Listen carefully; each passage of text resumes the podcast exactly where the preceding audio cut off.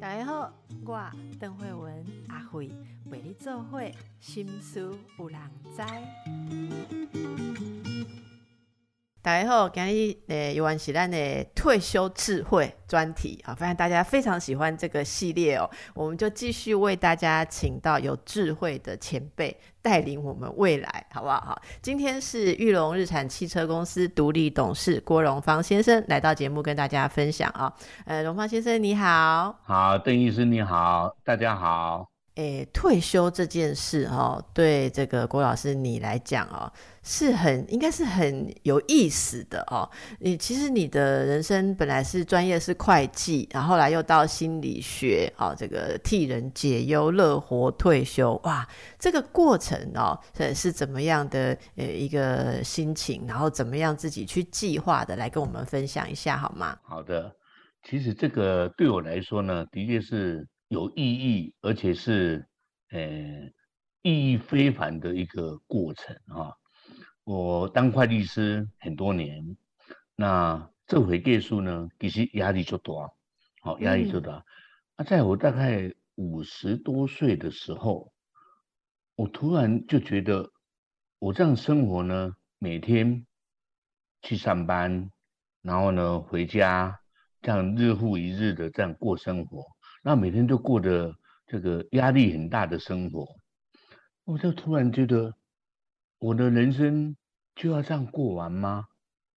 啊，这个这个这个想法呢，不断的对我来说产生很大的影响。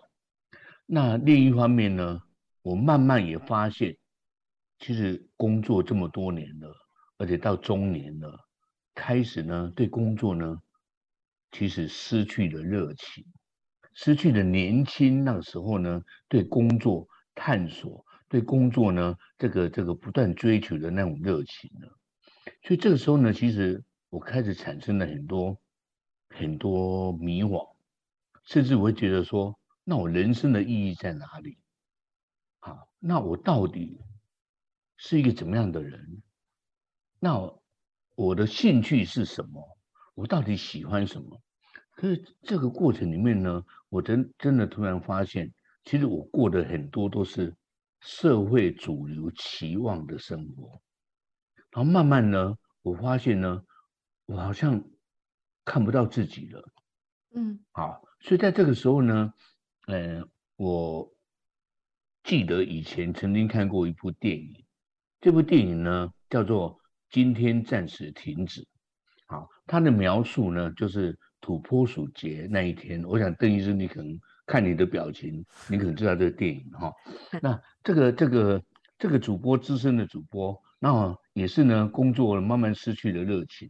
然后在二月二号土拨鼠节那一天去采访，那采访的整天以后呢，晚上回到家，隔天早上起来还是二月二号，好，然后日复一日的重复过二月二号，好，那后来发生了很多情节。那后来慢慢呢，当他心态改变以后呢，日子才转过去。那这电影呢，对我来说有很大的影响。我发现呢，我每天日历都在转，可是我心态好像并没有在转。我好像呢，都停留在今天，我都停留在二月二号。所以在那个时候呢，我就觉得我要改变。可是呢，这个过程里面呢，也不知道怎么改变。那那时候呢，我就决定从我比较专长的或者比较看起来比较喜欢的，先来做改变。所以我第一个呢，就去考台大 EMBA。哦，哎，我想重回校园。那校园对我来说，至少比较哎回忆过去的这个这个生活，我想对我来说呢，会可能会比较好一点。好，那就如愿的呢，进到台大 EMBA。那台大 EMBA 的过程里面呢，因为我大学是念经济，那又是会计，那我又有管理硕士啊，所以进去念以后呢，我们刚开始的时候，我们的同学呢很多律师啦，这个这个其他背景的。那我记得呢，刚开始我们的这个这个课程呢，有管理会计啦，管理经济啦等等。那老师其实讲的不错，可是同学都听不懂。那我看看同学这样子呢，我就不忍心，我就跳出来 当小老师。好，就我发现呢，我讲的同学都听得懂，嗯，而且甚至呢，考试出来呢，分数都比我高，他们都很高兴。直到现在呢，直到现在呢，他们对会计、对经济呢，充满了信心，因为呢，他当年考试比郭荣芳分数还高。好，在那个过程里面呢，我突然跟我过去过去的一些经验连结了。我发现我有一个很重要的特性，就是呢，我比较属于通才型的特性。那我的整合能力比较好。那因为我从小到大功课算是还不错，哎，算都是第一名啊。可是呢，我却自己觉得自己不如人。后来我分析的结果呢，我发现为什么我会这样觉得呢？因为我每一个科目呢，其实我都很好，可是呢，每一个科目总有一个比我还好的。比如英文我可能很好，可是有有一个呢，英文会比我好。可是，然后数学呢我也很好，可是还是会有一个数学比我好的。好，所以换句话说呢，我是每一个每一个科目都很好，可是呢，就会有一个每一个科目都会有一个比我好。可是那个比我好的那个人呢，就只有这一科好，其他都比较差。所以呢，那我就觉得呢，哎，我自己不如人。可是多年以后呢，我才了解，其实这是呢我的特性。好，所以在 EMBA 呢，连起了这段的经验以后呢，我发现其实呢，我是一个通才型。所以呢，也相对呢，我配备了。我觉得生命有时候很奇妙，就是。我这种特性的人，我自然配备了某一种与众不同，或者是我独特性的这个能力，我的整合能力好。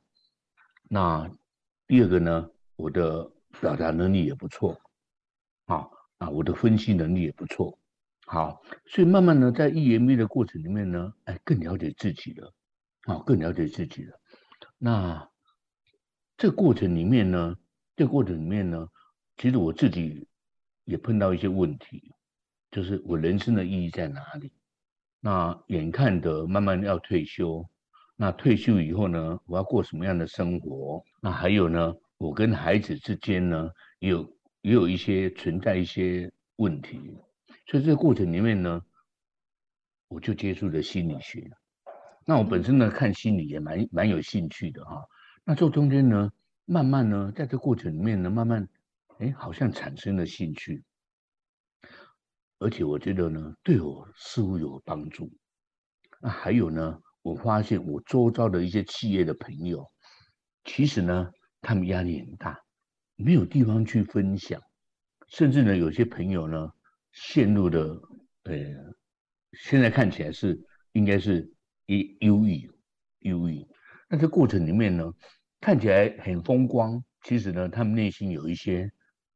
苦，或是有一些呢，嗯，有一些心理上的这个不快乐，好像都没没没有地方去去倾吐啊，倾泻。好，所以慢慢呢，我觉得我似乎适合跨领域，然后呢，慢慢这个领域呢，哎，对我来说好像有意义，可以作为退休以后的。另外一个目标，嗯，好，那在过程里面，我决定去考心理智商所。其实这个决定呢，其实是一个突发奇想，啊，没有想那么多，突发奇想。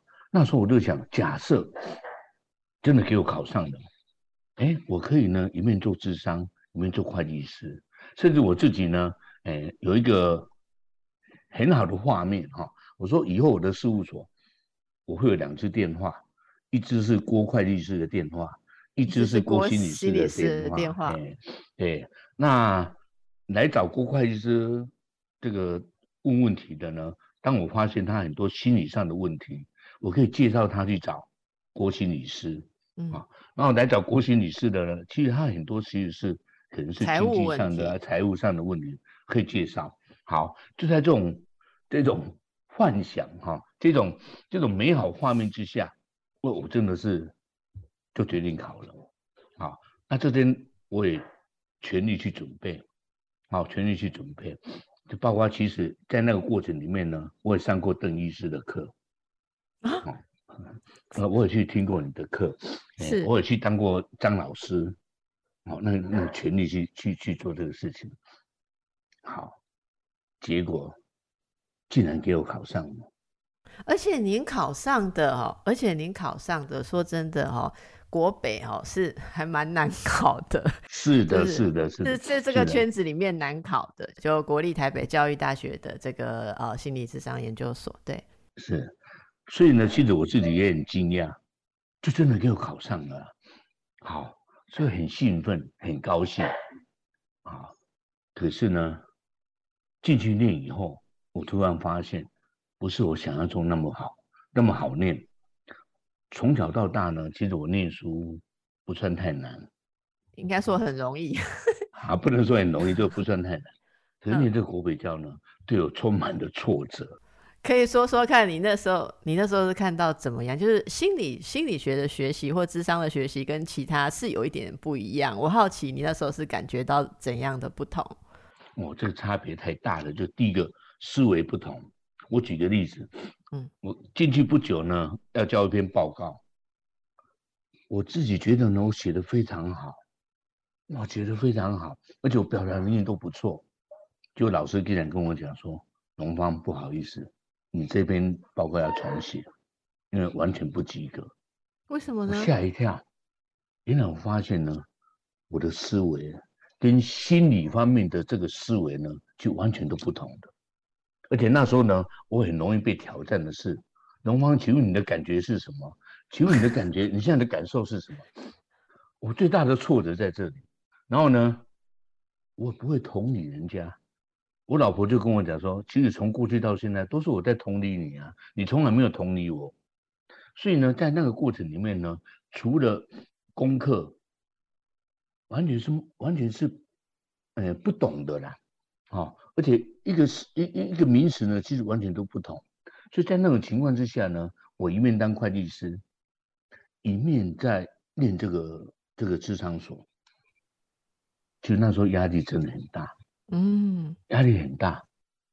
所以后来我在想，那怎么办？好不容易考上了，而且国北教是不容易考上的啊，啊，那怎么办呢？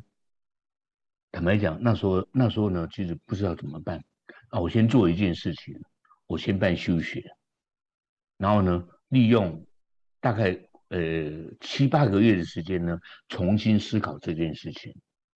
好，这过程里面呢，几经思考以后，我决定提早退休来念这个智商所。哦，这过程里面呢，其实对我来说最大的。差异就是所得减少很多，非常多吧？因为那个是荣芳老师，是你你那时候应该是什么？应该是呃勤业重信，对对吧？是这样，这个就是台湾四大四大会计师，我们是最大的。对，然后你是你是合伙人嘛？哈，就是资深合伙人，对对对对，那个。应该是不得了的哈，就是然后你就这样退休了，对，就这样退休了。其实我那时候的想法，其实对我来说，退休这个事情呢，其实我的所得，我的经济上，我觉得没有问题啦。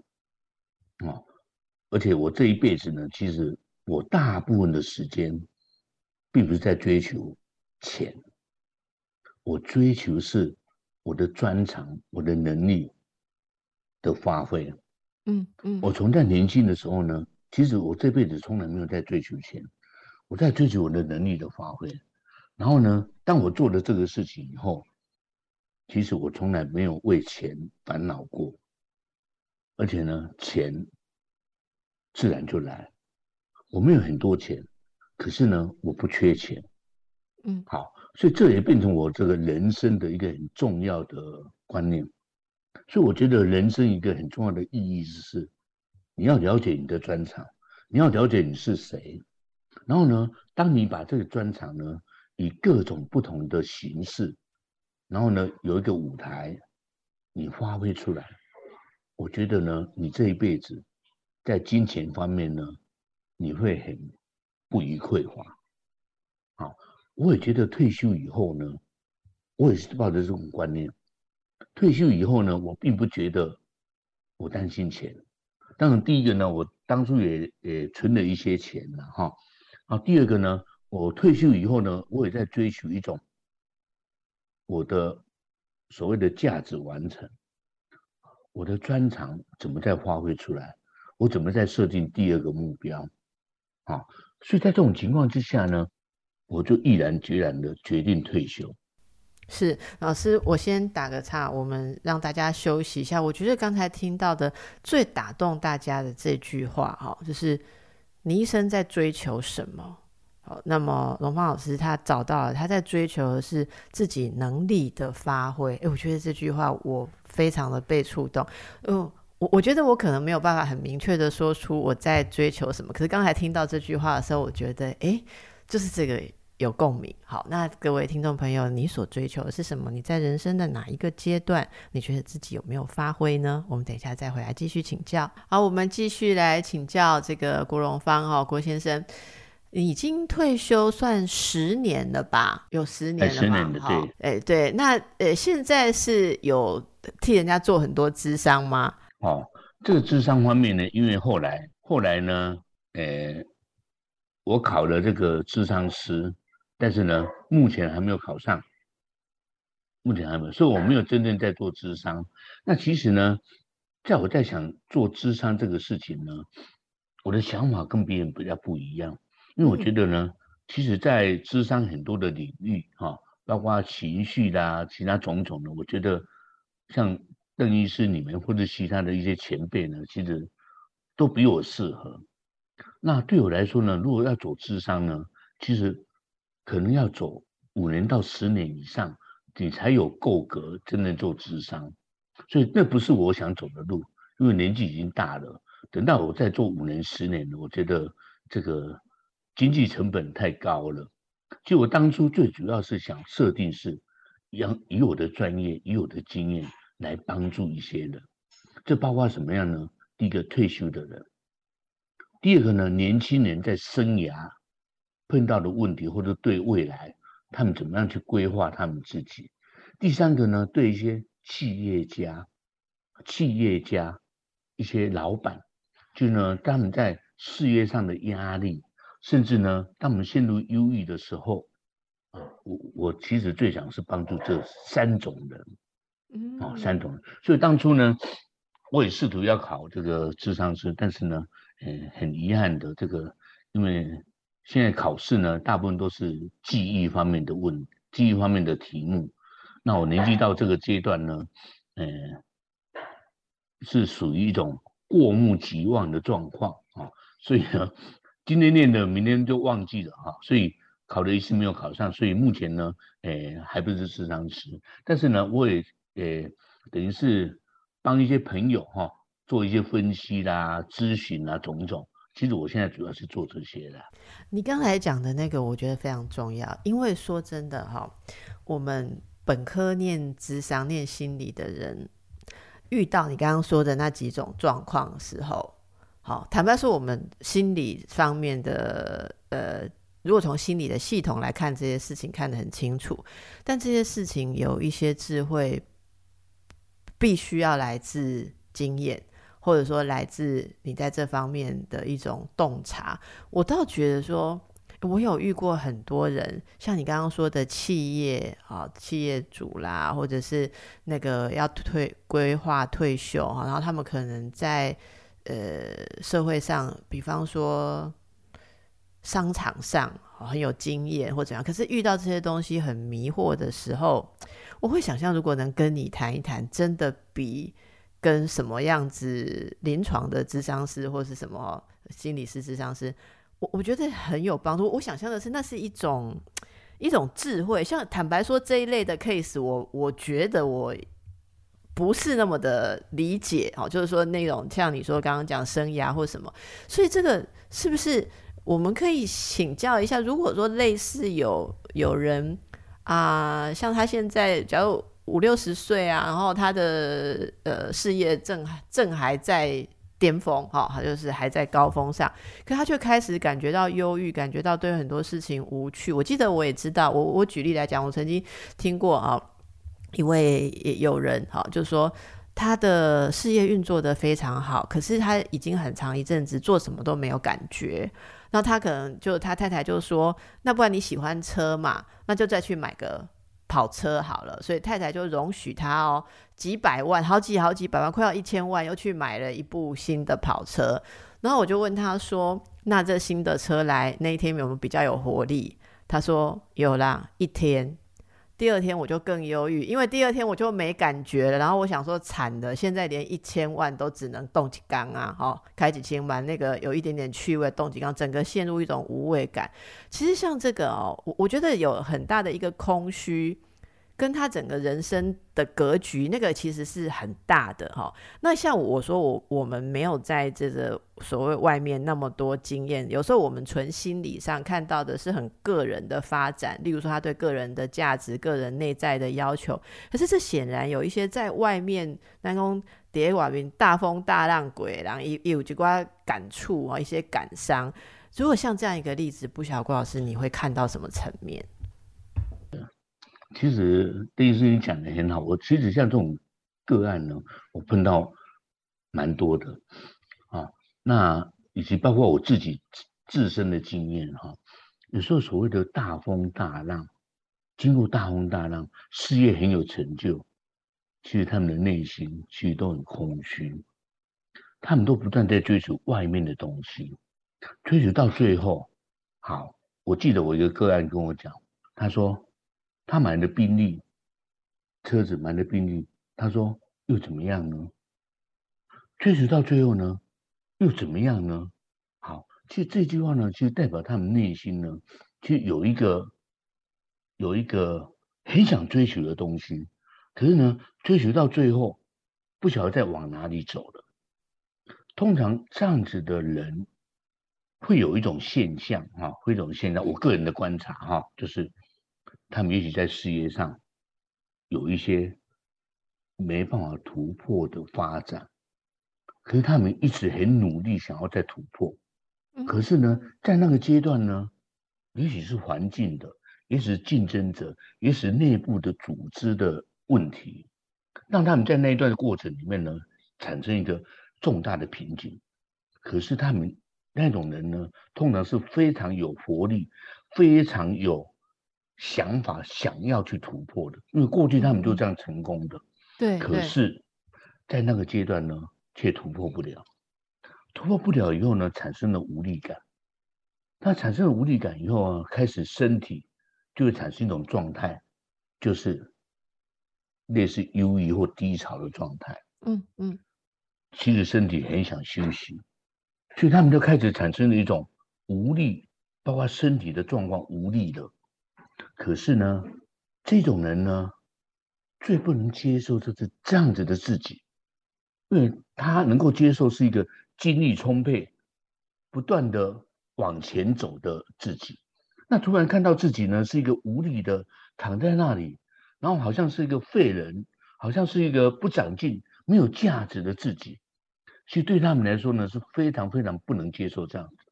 好，所以他们怎么办呢？他们开始呢会。更用力的拉拔自己。我有一个客户呢，这时候呢，他怎么样？每天他晚上都睡的时间很短，每天呢三四点就起来，然后呢开个车到外木山去晨泳、去潜水，好，然后晚上再回来。所以换句话说呢，在那个阶段呢，他们就会产生一种状态，就是很用力的在拉拔自己。可是这时候呢，越用力。陷入越深，越用力陷入越深，然后呢，到最后他们更无力了，更无力了，这是我看到的情况。那这样的情况呢，对事业上更没有办法解决，更在事业上没有办法解决。那我说，我想帮助这样的人呢，就基于几个状态，比如说，我也看到一些企业的状态，所以通常碰到这样的情况呢，我一方面会用故事性的方式呢，把我看到一些企业面临这种状态，他们是怎么在突破的，啊，那是用故事性的讲讲给他们听，就是实例嘛，就是你有看过的别人的实例经验，嗯，比如说我我说刚刚那个那个个案，我昨天跟他讲，我说统一超商呢，在某三年的。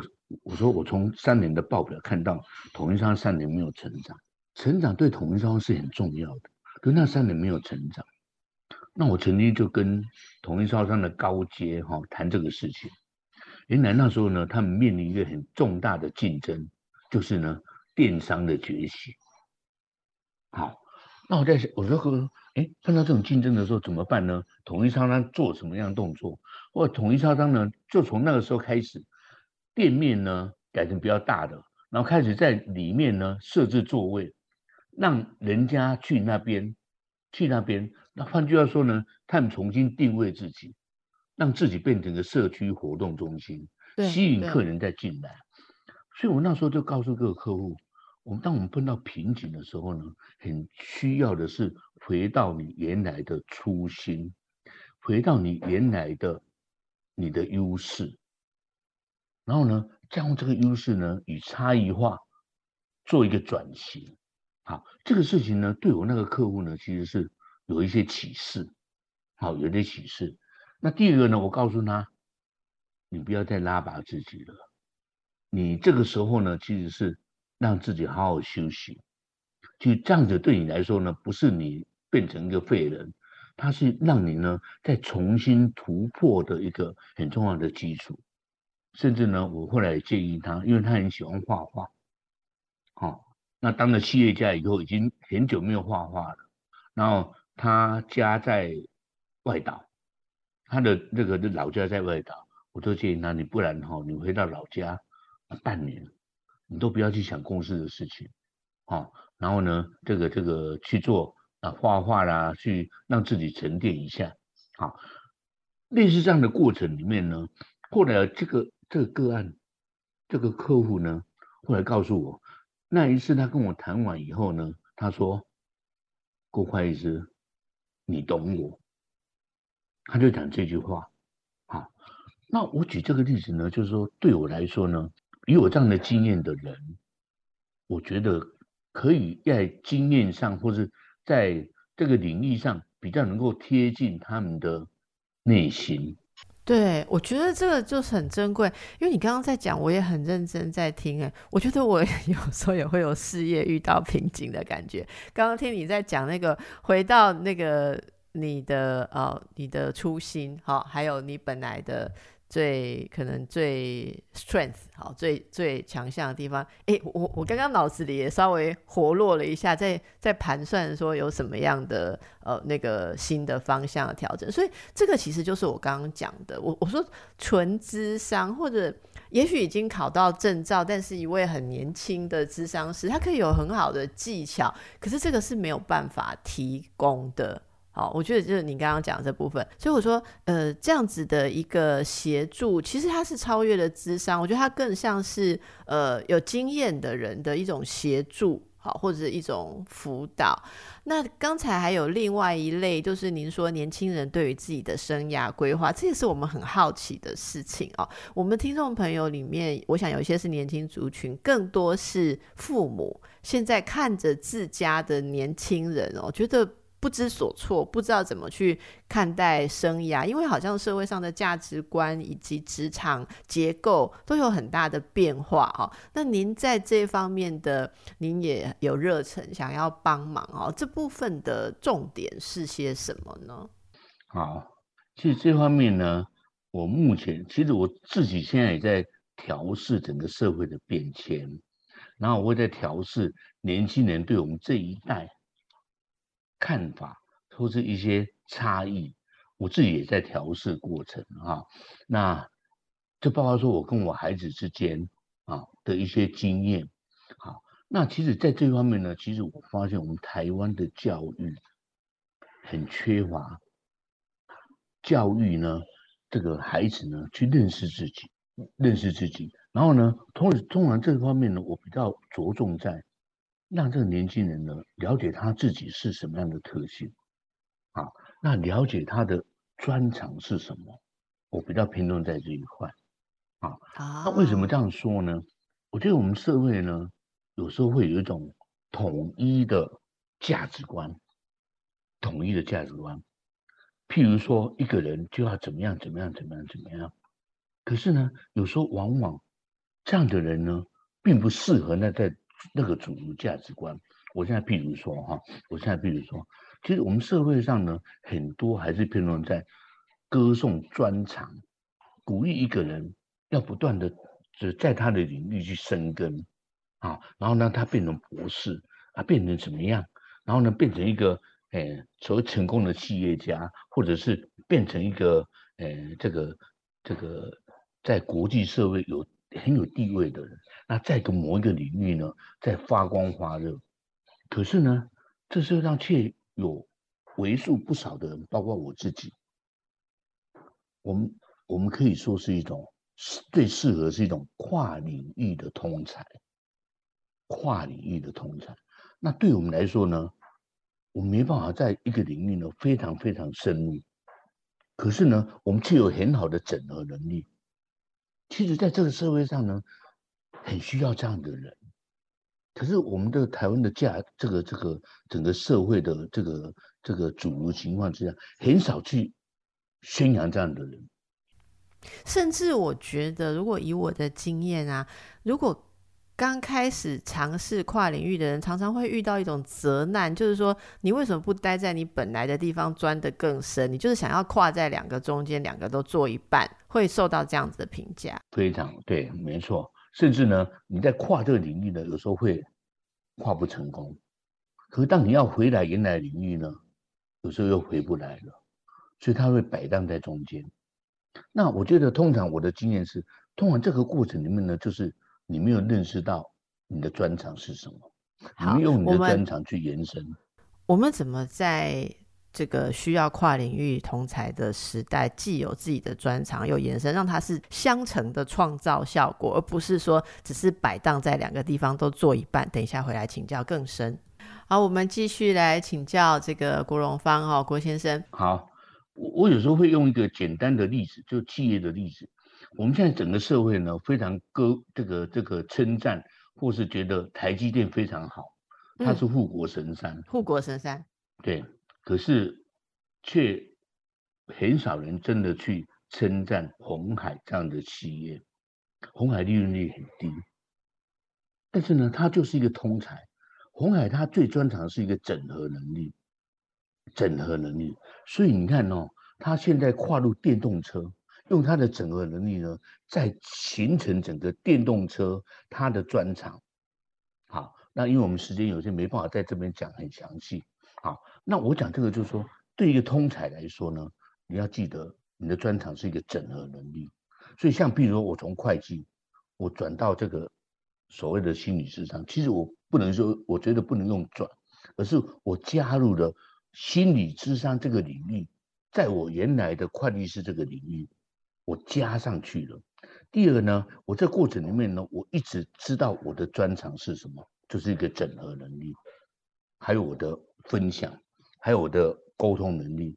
好，我不但用这个延伸，然后你看，我现在我刚刚讲的，我比较想在所谓的企业这个领域加入的心理这个因素。好，来帮助企业家，来帮助年轻人。好，所以这过程里面呢，我觉得一个人他其实是对一个年轻人，我觉得他很重要是了解他自己的专长。他这专长以后，如果说你是专才，你就好好的在这个领域里面去生根，就像台积电一样。好，假设你是个通才，你千万不要想要变成台积电，你就好好的做红海。啊各有各的舞台，每一个人都有他的价值。嗯，啊，这是我不断在在年轻人这一方面，我我我希望我是强调的，就这样。我会想到说，如果在人生做抉择的时候，有一位前辈可以这样子跟我们谈谈，真的非常的有帮助。我我觉得您刚刚讲的也让我很有感触。这个跨领域的事情，像您刚刚讲去念心理的时候，你很敏锐的发现了说，那个真正跨领域其实是要碰撞到完全不同的思维架构，那才有跨。我我我曾经我曾经在呃，就是思考这个跨领域的时候，我说。像像我们的专业，医疗专业是。您刚刚讲的一类传统专业，就是他真的非常专、非常精。然后坦白讲，如果你就是好好的念医生，人家会觉得你很专业，但是其实你其他事都不懂。社会上的事很多，其他都不懂。这过去的上一代的医生很多这样，可是慢慢的就会有人说什么呃某某医生是跨领域、跨领域哦。可是有一次我就跟学生说，我说跨领域跟你有副业是不一样的哈。就说假设你的主业是医疗，你玩玩音乐啊，拉几个琴啊，然后觉得你有。有什么这个艺术思维？这个只是你的主业延伸出来的休闲，你没有跨领域。对我来讲，我我刚刚听您讲，我就觉得说你对这个一定也是有很很有感。我觉得跨领域就是你进到艺术，你要有艺术的思维，而这个思维跟你本来的呃，不管是医学思维或者科学思维，一定有打从根本不一样的逻辑。而你怎么在这个逻辑之中彻底的感觉到？你不是站在一个，然后脚伸过去那边拉拉嘞，哈，你是真的在两者中间，甚至要重新运用你在这里面看到的对照，决定一个新的立足点或结合创作。我说真的有完成这样的东西的人，他会不再像传统的医疗，也不像传统的艺术，他会带出一种新的东西，而这就是我们的未来需要的。那我觉得刚刚刚刚郭老师讲的，呃，我我真的很有共鸣，所以我说了这段回应了哈。啊，不过这个东西对对一个年轻人来讲是需要勇气的，不是吗？因为你要，等于说你脚步扒在你本来熟悉的地方，你一定要一定要跳跃，应应该说跳跃，你一定要容许那个离地的。的时间，你的脚有一段时间不在地上，是对很多人而言，这是很恐惧的。甚至很多人会告诉年轻人说：“你不要老是脚要离地，好，你要一直要脚踏实地。”所以，您辅导过的年轻人啊，有有没有一些你印象比较深的例子，或他们现在最焦虑的是什么？是的，这个过程里面呢，我其实我印象很深刻，就是有一个有一个个案呢，他蛮年轻的。然后呢，他在跟我诉说他跟他父亲的冲突，以及他在在学习的过程里面，这个冲突呢，其实就是，我就想要我自己，这个从个案就想到我自己，他就是一个跨领域的，他就是他他在看书呢，他从来没有从第一页看到最后一页，嗯，他都跳着看，但他其实成绩并不差，然后他父亲一直觉得。你不踏实，看书就是要从第一页看到最后一页呀，好，等等类似这种情况，那我就从某个角度去看，我说你的特点到底是什么？我慢慢的让他去感受到那特点。哦，你这个特点呢？我告诉你，你从来书绝对不会从第一页看到最后一页。那我就用我自己做例子，我从我我从小到大到现在为止，没还没有一本书从第一页看到最后一页。因为我的能力整合能力很强，所以我很容易抓到重点。好，类似这种状况呢，哎，从这过程里面呢，让他更清楚他的特点，他就知道怎么去跟他父亲相处了。不是他会完全听他父亲的，而且他慢慢了解自己之后，会用他自己的步骤去学习。而且我告诉我，我我在这过程里面告诉他，你的能力在哪里？你很聪明，你要记得，这是你的这个配备的一个能力。我说，不管你在学习或是以后出社会，你要记得，这就是上天给你的礼物。那你要用这个礼物，在不同的领域或是在不同的阶段，尽量去发挥出来。那我觉得呢，这个案给我的感觉是，我当然我我不知道他后续是怎么样，但我相信呢，对他一定有很大的启发，而且我相信。对他跟他父亲的冲突会减缓，因为他了解他自己的啊，那他父亲可能还不了解这孩子，但是呢，我觉得最重要是他了解他自己。我觉得重点是在这里。是我我在想，如果我们自己了解了自己，也许有一点希望可以让父亲了解我们。哦，因为因为一直在那边等着说父亲是什么样了，什么时候要了解我，是一个永远在小孩子的位置。如果你真正大了，也许你自己了解自己，也才有机会看看别人会不会了解你。虽然不一定会啦，哈，是。那么这些都，诶，今天很感谢您送给大家这么多珍贵的一些看法跟想法哦。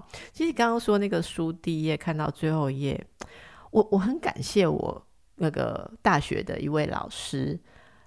你刚刚讲这句话，我才想起来，我是很久没有想起这件事。他跟我们说，他他真的跟我们说，书不要从第一页看到最后一页。他说，我记得老师这样讲，他说，你们也就是在这个地方念书，他知道这些学生考试成绩不会太差。他说，你们都很擅长书从第一页念到最后一页，你们从此要突破了，要改变了。你书绝对不要从第一页念到最后一页，因为你们已经是。呃，成年了哈，要大学了或什么，你们开始要去知道你现在要找的东西，好，可能这本书里面有些部分是你合用的，好，有些可能是你要快速看过，放在那边参考，然后你要能够多涉猎不一样的东西。所以他跟我们说，每本书拿起来都从第一页看到最后一页的人是非常懒惰的。不用脑，不主动去思辨，而且你会开始觉得你人生时间不够用。诶，这个我觉得这个对我影响非常大。诶，郭老师，不然你看我，像我做广播采访，我一个月收到的新书有一箱，诶。是，我我每 我都每一本都从第一页看到最后一页，我想我什么也没有办法看到，是没有办法看到，所以我觉得这个是真的，大家可以重新去看待你的人生。但是，呃，怎么样能够认识自己？这是我今天听到让我觉得最打动。说认识自己之后，你就知道自己要怎么用。自己怎么用好，不管是在职场上或是退休，都是相同的哦。好，那非常感谢今天你带给大家的很多启发，祝福您，祝福大家，谢谢大家。